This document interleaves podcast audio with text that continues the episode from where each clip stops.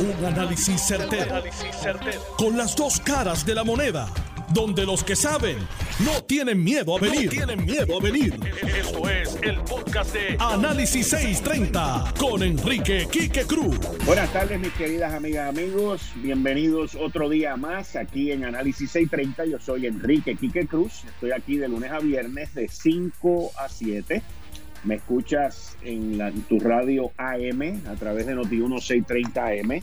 Me escuchas también en la banda FM en el área metro a través del 94.3 FM. Así que si estás en el tapón ahora, sintoniza en la FM el 94.3 y lo vas a escuchar que se oye de magazine.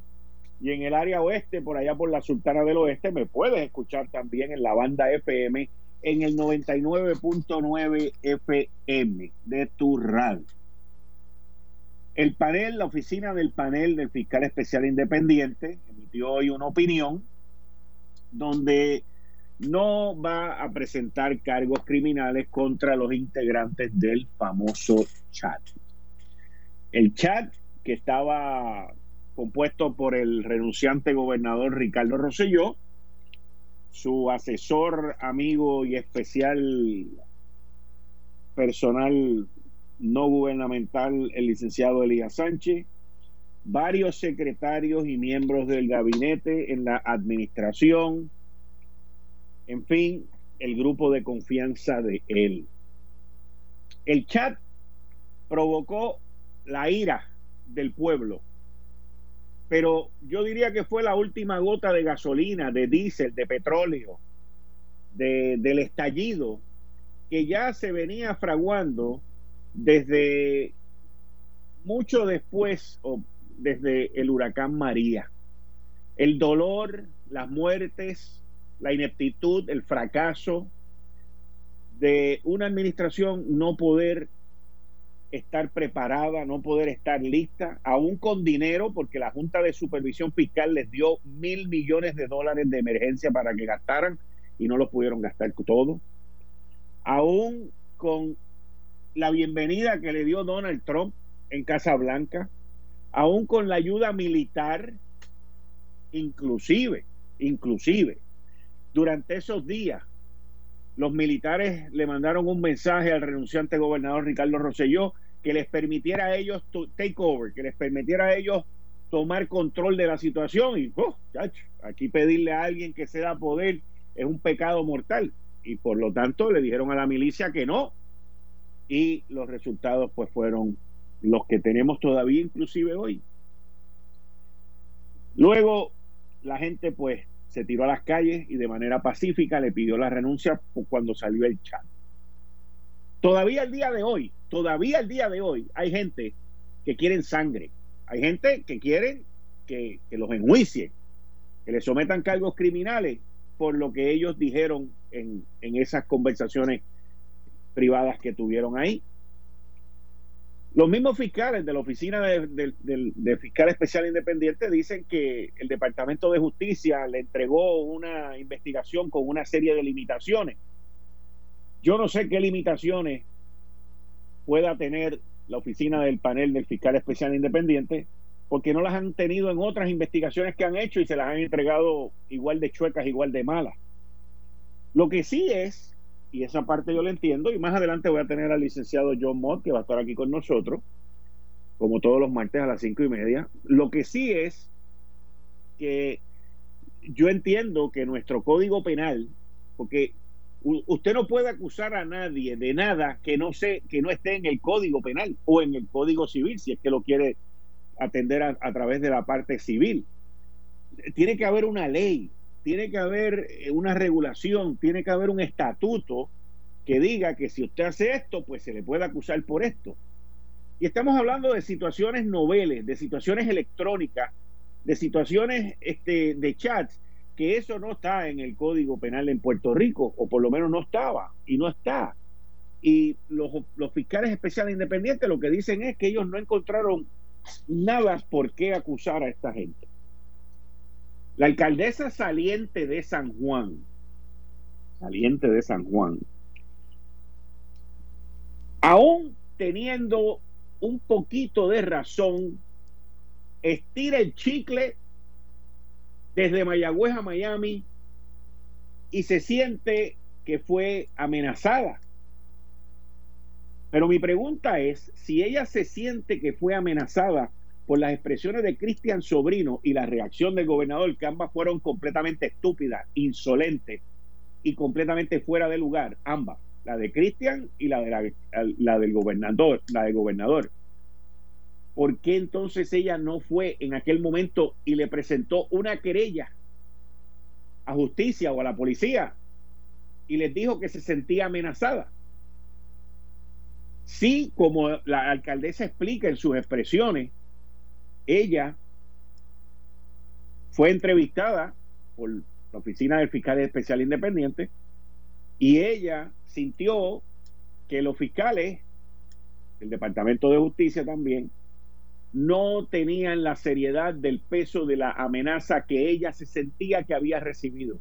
Yo no puedo definir, ni ningún fiscal, ni de justicia, ni de la oficina del fiscal especial independiente, pueden definir o decidir si ella se sintió amenazada o no. Eso es como ella se sintió. Y yo esa parte la respeto. Porque no soy quien, y aquí nadie es quien, para determinar eso. Por eso es que si ella se sentía de esa manera, ella debió haber ido a las autoridades pertinentes a decir cómo era que ella se sentía. Inclusive pudo haber querido, pudo haber tratado de ir, y eso se lo pregunto a John Mott, que me debe estar escuchando.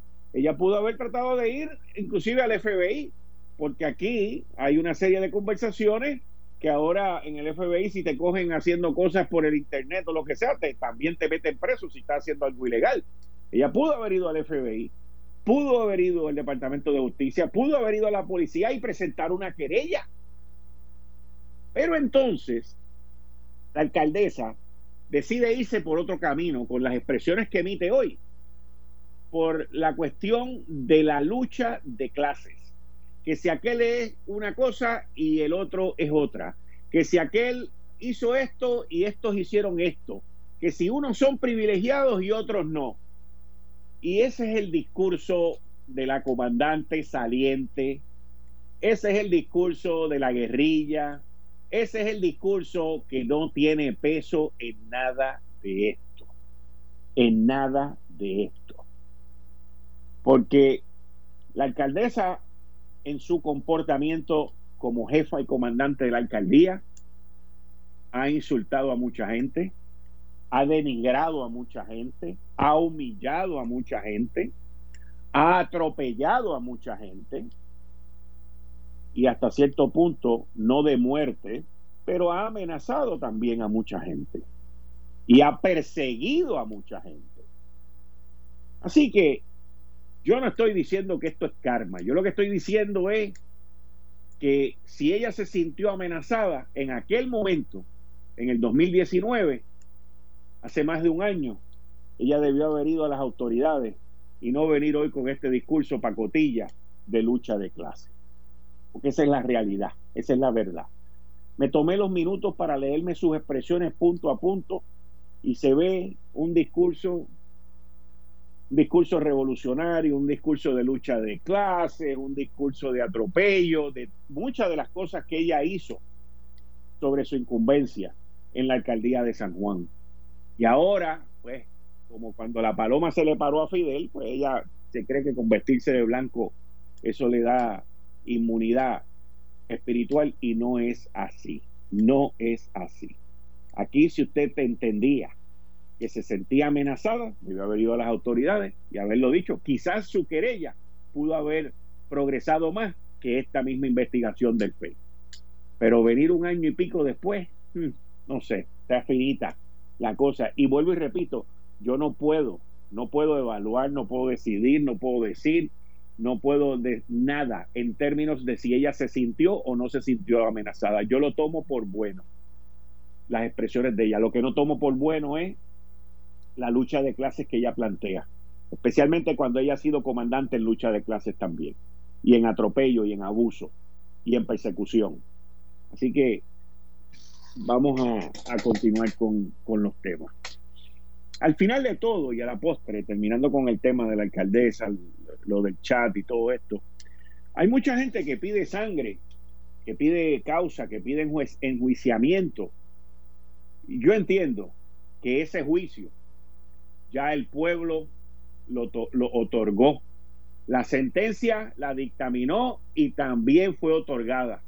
Muchas de estas personas aun cuando las autoridades en Puerto Rico, tanto el Departamento de Justicia como la Oficina del Fiscal Especial Independiente, hayan determinado que no hubo delito, muchas de estas personas han cumplido y están cumpliendo su sentencia, que es muy similar a la de que te hayan encontrado culpable en la vida de ellos, porque han sido desterrados, han sido removidos, han sido arrancados de Puerto Rico. Muchos de ellos no viven aquí.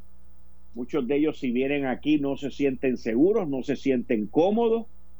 Muchos de ellos se camuflajean, inclusive fuera de aquí. Y muchos de ellos han tenido sus dificultades también. Todo por sus indiscreciones, su comportamiento y algunos de ellos, no estoy mencionando nombres, por los abusadores que fueron mientras tuvieron el poder, porque fueron abusadores. Muchos de los que estaban en el chat abusaron de su poder, abusaron de la confianza del pueblo e inclusive abusaron de la confianza que le dio Ricardo Rosselló. Y por eso se ganaron el desprecio y el destierro de la gente en esta isla. Eso ya pasó. La sentencia está adjudicada, se está cumpliendo fuera de Puerto Rico y aquellos que deseen, que deseen reincorporarse en esta administración de Pedro Pierluisi, aquellos que deseen entrar ahora aquí el año que viene, en el 2021, como si nada ha pasado, aquellos que deseen reintegrarse en las arcas del gobierno, aquellos que deseen volver a disfrutar del poder, escúchame papá, no soy yo, no soy yo, pero los medios y mucha gente por ahí van a estar bien pendientes, bien pendientes.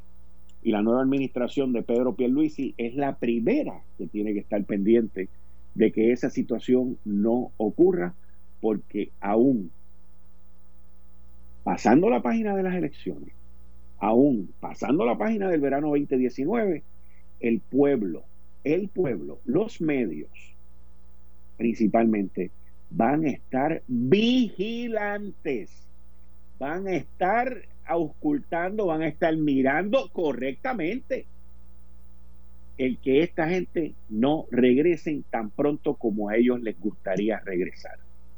Y yo sé que hay dos o tres por ahí que están tras bastidores y que están titireteando. Un titiriteo es el que mueve los títeres. Titiritando y yo sé que se creen que son invisibles, como se creían que eran invisibles cuando estaban con el renunciante Ricardo Rosselló. Es lo mismo. Pero quien más vigilante tiene que estar es el gobernante electo. Porque el gobernante electo sería el que va a pagar los platos rotos. Porque todavía hay dolor, todavía hay sentimiento, todavía hay problemas en esta isla. Ahora mismo lo que se está viviendo en Puerto Rico abona a todos los problemas que venimos viviendo desde el huracán María porque nos hacen vivir el recuerdo del dolor, de la pena, del, del tú sentirte impotente, del tú sentirte de nuevo encerrado en tu hogar, como lo que estamos viviendo ahora por la situación del COVID, por el despunte mundial que ha habido con el COVID-19 y el riesgo que hay en la calle y ahora en nuestros hogares. El enemigo invisible, y estoy cambiando el tema y entrando en el tema del COVID, el enemigo invisible está hoy más latente que antes. He visto varios reportajes desde ayer de personas expertas pidiendo que a la gobernadora constitucional Wanda Vázquez Garcet que se cierre Puerto Rico de nuevo como lo hizo el 16 de marzo. Y yo me pregunto, con todo el respeto al expertise o al, a, los expertos que están pidiendo un cierre, yo me pregunto, ¿por qué y para qué? El por qué yo sé la contestación y no estoy de acuerdo. Y el para qué no sé la contestación y no estoy de acuerdo tampoco. El pedir un cierre ahora sería lo más fácil. Vamos a cerrar esto, como muchos supuestos expertos respetados están pidiendo, y vamos a encerrarnos de nuevo en nuestros hogares. Esa sería la fácil. Pero la pregunta es ¿para qué y cuáles serían los resultados? Nos tuvieron encerrados desde el 16 de marzo, abril, mayo, junio y parte de julio. Más de 90 días nos tuvieron encerrados. Estrictamente. Y la gente obedeciendo. Y ha estado demostrado por los expertos a nivel mundial, el CDC,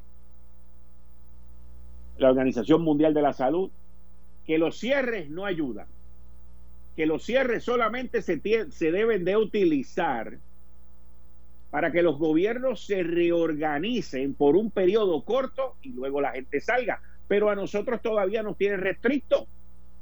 Nosotros a las 10 de la noche se supone que no estemos por ahí barriando. Nosotros no se supone que estemos chinchorreando. Nosotros no se supone que estemos en la placita de San Juan, ni en Aguadilla, ni en Piñones, ni en el otro, ni en el otro. Sin embargo, están estadísticas han salido que el 66% de, la, de los contagios están ocurriendo dentro de la familia, dentro del entorno de las amistades. Las estadísticas también demuestran que cuando nos reunimos en grupo, bajamos la guardia, nos quitamos la mascarilla, hacemos 20 estupideces que no se supone que hagamos. Y ahora entramos en el Día de Acción de Gracia, que es dentro de dos días. Reuniones familiares, muchísimas se están cancelando. Hay otras que se van a llevar a cabo. Para colmo, el gobierno nos da libre el viernes. O sea, la costumbre de no trabajar en esta isla sigue creciendo para que la gente siga el contagio. Y peor aún, las autoridades de ley y orden, el Departamento de Seguridad Pública, los altos gerenciales de la Policía de Puerto Rico son el fracaso más grande que yo haya visto jamás en términos de ley y orden. No han hecho nada tuvieron que pedir seis patrullas prestadas para intervenir en Aguadilla, porque no tienen el personal. Y peor aún, peor aún, el juez Gustavo Gelpi, que está a cargo de la reforma, eh, de la reforma de la policía, tiene más interés en que sus asesores cobren y se gaste más dinero en el monitoreo y en la reforma de la policía que en proteger a los mismos policías. Esto es una ridiculez lo que estamos viviendo en esta isla. Esto es un abuso total lo que estamos viviendo en esta isla. Esto es la incompetencia y la ineptitud a su máxima exposición por las autoridades de ley y orden y las municipales también de ley y orden. ¿Cómo usted me va a decir a mí que en la placita de San Juan, cuando ocurrió lo que ocurrió hace un fin de semana atrás, la policía municipal no sabía nada, la estatal no sabía nada. No, lo sabían. Se quedaron callados y lo escondieron. Y no intervinieron. Porque la cosa es, no tenemos el personal, no tenemos la patrulla, no tenemos esto, no tenemos aquello. Y usted se cree que al juez del PI le interesa un bledo y a sus asesores, que tiene ahí hasta miembros del Tribunal Supremo asesorándolo. Tiene bufetes de abogados de millones de pesos ¿Usted se cree que a esa gente le importa algo? No, lo que les importa es cobrar. No les importa el bienestar de nosotros. Han sido entorpecedores en todo el proceso de darle apoyo a la policía de Puerto Rico que no tiene el personal, no tiene el recurso humano para atender la situación que estamos viviendo en esta isla. Por lo tanto, lo único que nos queda a nosotros es la salvación individual en nosotros tomar nuestras propias medidas, cancelar actividades, no aceptar invitaciones, alejarnos del peligro porque no sabemos si el peligro está al lado de nosotros y las instituciones de ley y orden, tanto estatales como federales, incluyendo el Tribunal Federal y el juez Gustavo Gelpi, nos han fallado. Nos han fallado cuando la importancia es la facturación y el dinero y no el detener el contagio y proveerle a la policía de Puerto Rico, primero, el material de protección para que los policías no se sigan contagiando y segundo, tener el apoyo de la Guardia Nacional y de los casi 900 policías militares esparcidos a través de la isla haciendo cumplir las órdenes ejecutivas. Pero las vidas no importan. El que los hospitales estén llenos tampoco importan. Aquí lo que importa es la facturación todos los meses. Aquí lo que importa es el billete, el gasto. Esa, esa reforma policíaca, desde que cambió de dueño, cuesta ahora millones de dólares anualmente. Y la policía sigue de mal en peor. Sin academia, sin reclutamiento, sin nada porque eso no es lo que importa, lo que importa es la facturación, todos los meses, para que todo el mundo pueda vivir bien y pagar sus deudas. Y ese es el problema. Cuando el interés del pueblo está por debajo del interés económico, el sistema fracasa. Y eso es lo que ha ocurrido con la reforma de la policía. Cuando el interés de los policías, de los hombres y mujeres que se ponen ese uniforme y salen a la calle a arriesgarse, ellos y a su familia, está por debajo de la facturación y del interés económico, el sistema fracasó. Pero también el estatal fracasa, porque el estatal no lo lleva al tribunal y no lo lleva a Boston y no le joroba la vida judicialmente para que se haga lo que es necesario. Y ese es el problema que estamos viviendo en esta isla. Si bien es cierto que hay una partida de irresponsables allá afuera que no obedecen lo que está ocurriendo y que van a hacer 20 fiestas y 20 barbaridades este fin de semana y en las navidades y en todo eso, y van a abarrotar los hospitales y van a desconchetar el sistema hospitalario en la isla. Si bien es cierto que eso va a ocurrir, la culpa no es huérfana.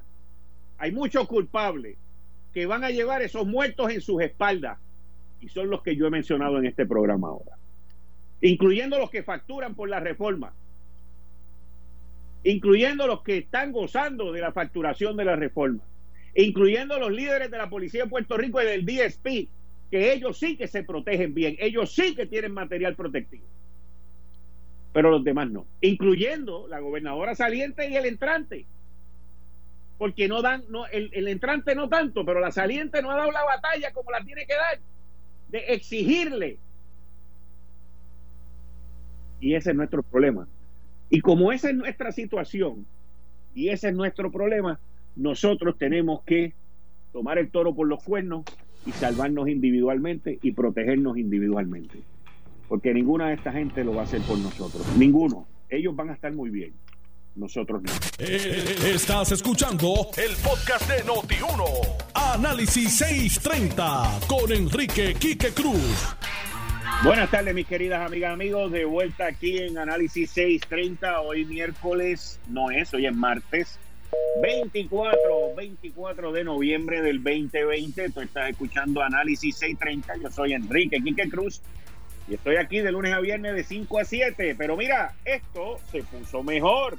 Vuelve la ñapa de los pegas de la lotería electrónica. Y lo mejor de todo es que no requiere costo adicional. Así que escúchame bien Luego de cada sorteo de día y noche de los pega, la tómbola de la ñapa se activa. Y si tienes números ganadores para cualquiera de esos sorteos y sale el boleto violeta, ganas dinero extra. Si sale el bolo anaranjado, se elimina dejando más oportunidades de que salga el bolo violeta para el próximo sorteo. Recuerda que esta oportunidad es por tiempo limitado, así que juega las pega para que te pegues con la ñapa de la lotería electrónica. Juega para que te pegue.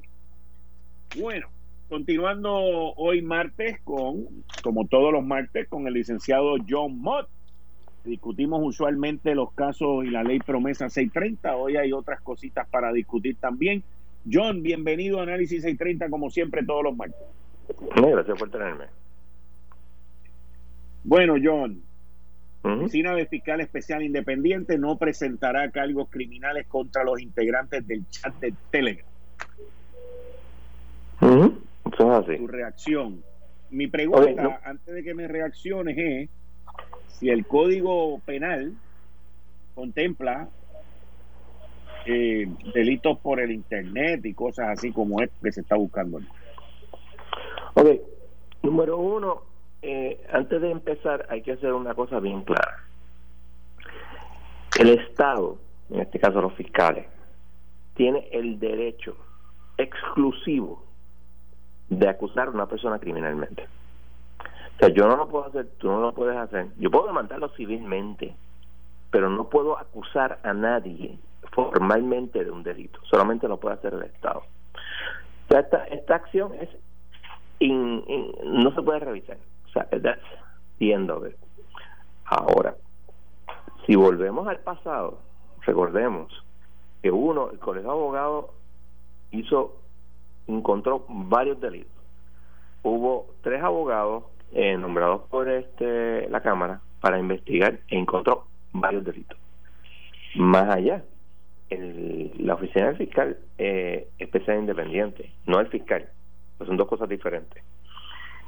Hizo el referido sobre varios delitos, incluyendo amenazas. Porque recordemos que en el chat, Cristian Sobrino dijo, en la página 352, que estaba salivando para caerle a tiros a Yulín. Ah, también Yulín no es santo de mi devoción, pero no merece eso. Recordemos también que en el chat. Ahora, ¿eso se considera una amenaza? Podría serlo. Por eso yo, yo en mi análisis dije que yo no puedo decir si es o no es, porque si tú te sientes amenazado, eso es una cosa tuya. No, porque tú puedes, la, la amenaza no tiene que ser que una persona lo sepa. Bueno, también tienes toda la razón, pero en este caso a ley enterarse, ella no debió de haber, ella pudo haber ido y haber sometido una querella. Pudo haberlo hecho políticamente, no creo que sea lo, hubiese sido lo más lo más correcto para una persona en la Explícame, ¿por qué no políticamente? Porque recuerda que los líderes políticos, en este caso ella es la, bueno, todavía lo es, la eh, alcaldesa de San Juan, en una posición que tú tienes que ser fuerte y aguantar cosas. Entonces, el hecho de tú seas mujer, pues no puedes eh, o sea, yo hubiera hecho la, la, la, querella sin ningún problema. Pero ella, ella es mujer y en una posición difícil para cualquier mujer, eh, yo creo que políticamente no le convenía. Pero, y el punto es que no lo hizo. ¿Eh? Eso es más importante. Vamos a recordar también que hubo un momento en el chat donde se habló sobre la esposa de eh, el candidato de Dalmao, el candidato del Partido Independentista que tiene una posición de confianza. Y se da a entender, no estoy diciendo que pasó, pues se da a entender y vamos a hacer algo sobre eso. Ah, eh, y podría ser considerarse una eh, conspiración para de, eh, de, privarla a ella de sus derechos con, constitucionales. Todo esto, ah, eso es otra, otra cosa importante. En la página 105, por ejemplo, del chat se habla sobre atacar a Marazzi en las redes sociales. Y eso te lleva a otra pregunta. ¿Quién paga eso? Obviamente, Edwin Miranda, que a él que le dicen que lo tiene que hacer es el que estaba haciendo eso. Pero eso es una función gubernamental. Ese dinero se está usando para una función legítima gubernamental. I don't think so.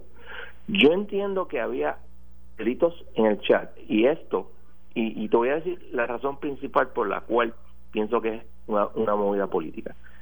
Imagínate que esto lo hubieran hecho en el verano tirarle la toalla a, o, hacer lo que hicieron, decir, mira, aquí no hay, aquí no, no podemos probar, porque lo que dijeron en realidad fue que no podemos probar delito, porque dijeron que no hubiera delito, son dos cosas diferentes.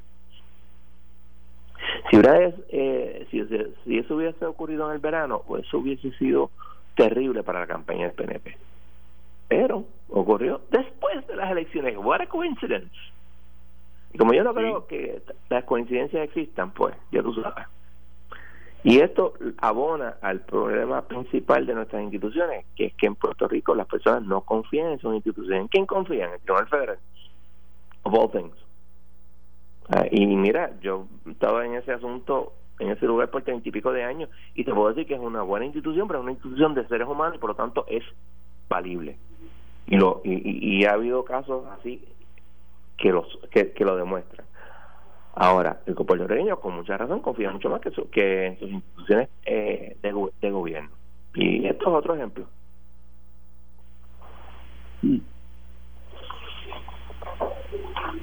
¿Y la tuviste oportunidad de leer la reacción por parte de la alcaldesa?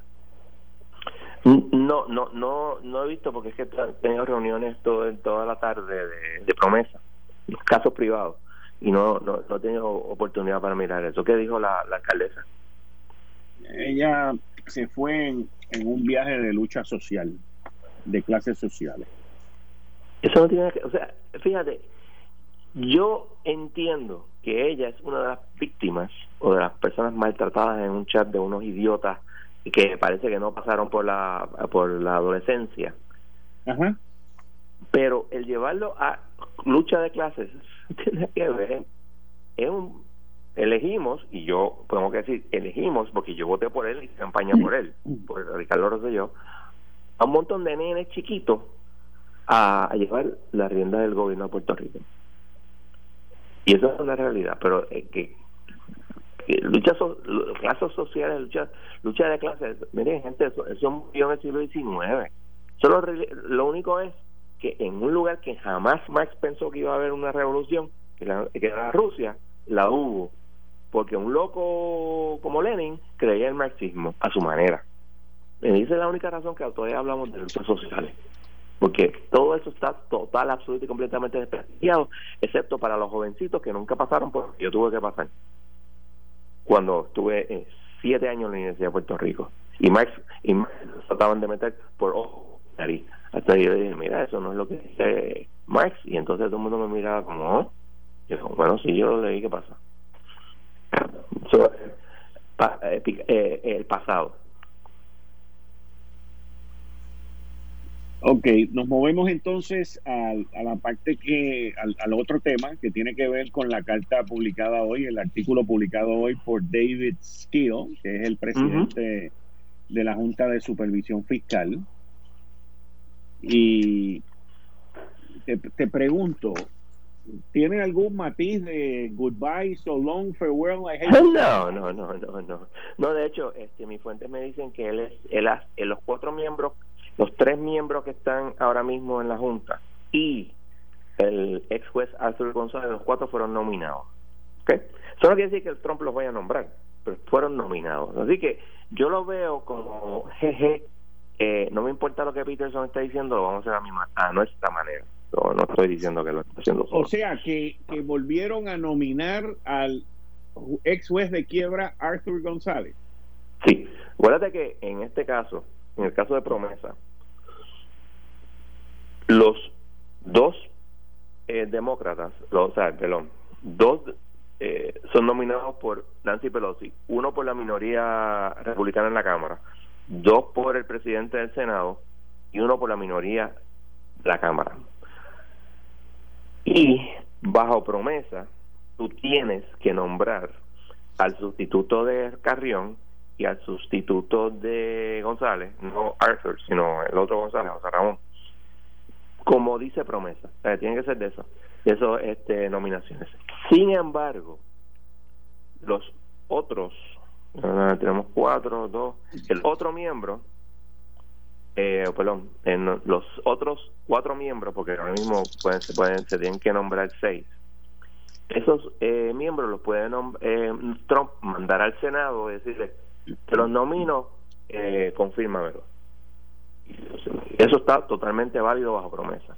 Pero esos dos, como te dije, los sustitutos de Carrión y de y de Ramón González tienen que ser nombrados con eh, de las listas que le provee el, la, la, la Cámara, el Senado, etcétera pero no sabemos pero cómo el punto, es el punto no sabemos es que cómo lo va a hacer. existe la probabilidad de que Arthur González vuelva a la Junta de Supervisión Fiscal.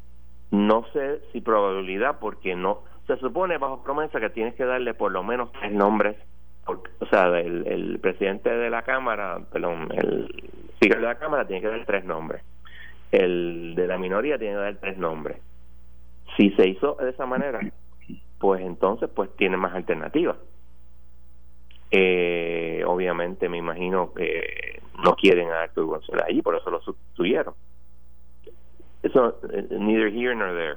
El asunto es que esos cuatro personas que te, que te menciono podrían ser nuevos miembros de la Junta. Sí, interesante. Sería interesantísimo oh. volver a ver a Arthur González ahí. Si eso ocurre, lo que va a pasar es que la Junta va a seguir haciendo todo lo que. O sea, te puedes olvidar de a quién nombraron, van a gritar y pasar el tiempo, y nos vamos a entrarle mucho chisme, pero no va a cambiar las cosas como se hacen en la Junta. Ahora, si Trump nombra tres personas más afines como Peterson, ya tú tienes una mayoría. Ok, más afines como Peterson. Más afines a Peterson, me refiero. Sí, sí. Eh, Pero, no sabemos. pero yo dudo que, eh, o sea, numéricamente cómo lo puede hacer, porque no puede. O sea, tendrían Claro que, que sí. salir los afines a Peterson, tendrían que salir de los dos del Senado. No, no, no. Recuerda lo que te dije. Tú piensas que solamente hay una persona nombrada por Trump a la Junta. Los otros son holdover. O sea que son seis personas que él tiene que, que, que nombrar. De esas seis personas, dos tiene que nombrarlos como establece promesa. No que le queda más remedio, porque eso lo dice la ley. Pero los otros cuatro, él los puede nombrar, el que le salga de know where, y mandarlos al Senado para confirmación. Ok, ok, ya te entendí, ya te entendí. Y esa es la única manera como yo veo de él poner lo que le dé la gana. Lo otro sería pues poner lo que le sugieren su, sus correligionarios. Pero tú crees Eh, do- entonces que, pero tú crees que, que con todo lo que está ocurriendo, tú crees que el Senado se tire y apruebe eso. Sí, sí.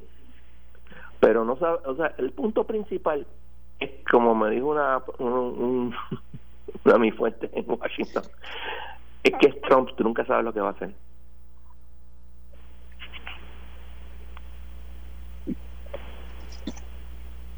Igual no puede hacer, igual puede hacer nada. También, eso es muy, eso también es factible, dejárselo a, a, A a Biden. Biden. Lo dudo, pero puede pasar. Y lo mismo puede ser que esas cuatro personas hayan sido nominadas, pero hayan otras personas nominadas y no sabemos todavía que pueden este eh, ser este nombrados. We don't know. Bueno, ya por lo menos allá empezó empezó el cambio. Sí, sí, ya, ya Trump este, no lo va a admitir, pero ya Trump sabe que tiene que salir. Y ahora pues este, tiene básicamente 30, como 60 y pico de días para hacer lo que le dé la gana. Está bien.